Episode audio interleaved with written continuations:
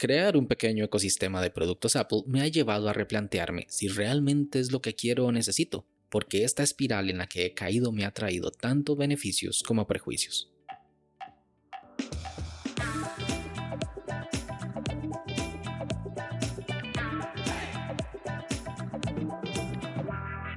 Hola a todos y sean bienvenidos y bienvenidas a este nuevo capítulo de Daily Meeting, podcast diario de cultura de Internet. Este es el capítulo 122 y hoy es viernes 10 de agosto de 2021. Y hoy es el Día Internacional para la Prevención del Suicidio.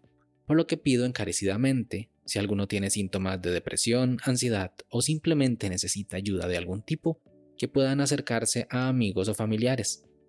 También pueden recurrir a profesionales de la salud como lo son mis amigos de Therapify. Dejaré el enlace en las notas de este capítulo. Mi nombre es Melvin Salas y en los próximos minutos hablaremos sobre el efecto Diderot. Así que, comencemos.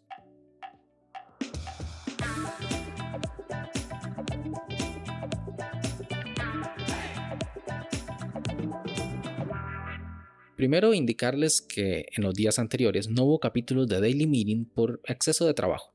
No es tanto muchas horas de trabajo en sí, sino que son horas muy intensas que provocan desgaste mental y como cada capítulo lleva una pequeña investigación, no quería darles capítulos de mala calidad o con datos erróneos. De todos modos, gracias por la comprensión y ahora continuamos con la programación habitual.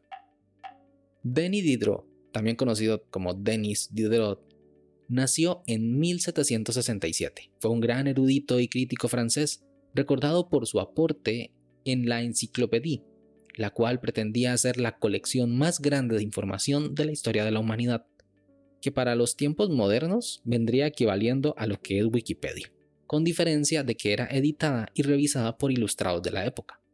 Pues nuestro amigo Denny no era un millonario, todo lo contrario, era una persona con muchos problemas económicos, tanto porque el trabajo de intelectual no era bien pagado como que era un poco desordenado en las finanzas. Él tenía una gran biblioteca personal en la cual ostentaba muchas obras tanto de lectura como de consulta. Era una gran base de datos de conocimiento. Debido a esos desórdenes financieros, pensó la posibilidad de leer parte de su biblioteca, pero Catalina la Grande, emperatriz de Rusia, que era una gran admiradora de su trabajo, se ofreció a comprarle su biblioteca por mil libras de la época. Pero no solo eso, sino que lo contrataba como su bibliotecario personal mediante pagos anuales, con la condición de que él administrara su propia biblioteca, que cuidara de los libros y le permitiera consultarlos sacarlos e ingresarlos cuando fuera necesario. Eso le permitió a Diderot salir de sus apuros económicos y tener solvencia real. Ya con ese trato, Diderot realizó una de las compras de sus sueños, una bata de terciopelo rojo, la cual sería su orgullo. Andaba con su bata, la exhibía y presumía, era bella y elegante. Pero no combinaba con sus humildes pertenencias.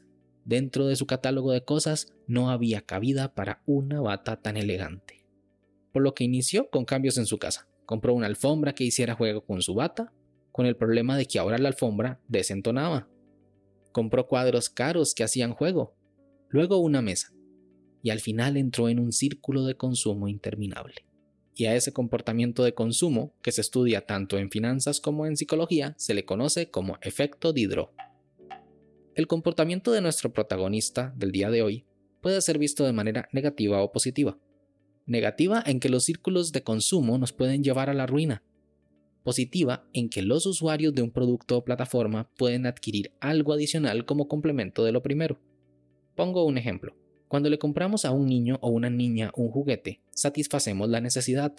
Pero, siempre viene un pero, esos juguetes en ocasiones tienen complementos, cosas extra, expansiones o algo adicional que se antoja comprar para hacer que la experiencia sea más homogénea como le pasó a Diderot.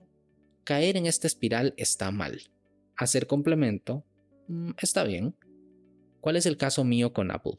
Inicié en 2014 comprando una MacBook Pro porque ocupaba un equipo nuevo, y en ese momento era común que un programador comprara una Mac porque las herramientas de desarrollo corren un poco mejor en esos ambientes porque están un poco más controlados. Y no vi nada de especial en tener un Mac, solamente pensé que eran buenos dispositivos y fáciles de configurar pero nunca me interesó tener otro dispositivo Apple. No quería hacer complemento, porque nunca vi un beneficio. Hasta que en 2019 me heredaron un iPhone. Pasaron 5 años para dar ese paso. La compatibilidad de Mac y iPhone fue mi perdición, porque conocí AirDrop, iPhotos, Safari, Keychain, Share Screen y varias cosas que trabajaban muy bien en conjunto. Entonces me fui en picada. Después vinieron unos AirPods que se conectaban a los dispositivos de manera automática y luego el Apple Watch. Estos dispositivos por separado no aportan mucho a mi vida porque no se complementa con nada más. Ahora he caído en el efecto Diderot pagando Apple One, porque solo lo pago por iCloud. Pero tiene Apple Music incluido, por lo que no pago Spotify. Pero mis amigos tienen Spotify y cuando quieren pasarme una canción, es complicado. O cuando quieren ver mi historial de reproducción para buscar coincidencias, en ese caso estoy atrapado en el ecosistema. O como cuando los equipos de desarrollo de software que solo trabajan con un proveedor de servicios, como puede ser Microsoft Azure, Google Cloud o Amazon AWS, solo pagan los servicios de una compañía porque están atados a un ecosistema. Entonces no quieren mezclar plataformas porque dicen que es muy complicado o es parte del efecto Diderot. Como sea, al final no es bueno ni malo, sino todo lo contrario. ¿Y tú? ¿Crees que has sido víctima del efecto Diderot? Sin más, este episodio llega a su fin. Recuerda dejar tus comentarios en Twitter, arroba Melvin Salas. Si quieres estar atento sobre los capítulos futuros, no olvides suscribirte desde tu aplicación de podcast favorita. También suscribirte a la newsletter semanal y formar parte de nuestra comunidad de Telegram en melvinsalas.com barra podcast. Este capítulo fue grabado con mucho cariño en Cartago, Costa Rica. Nos escuchamos hasta el martes de la próxima semana porque el lunes es festivo en Costa Rica. Hasta luego.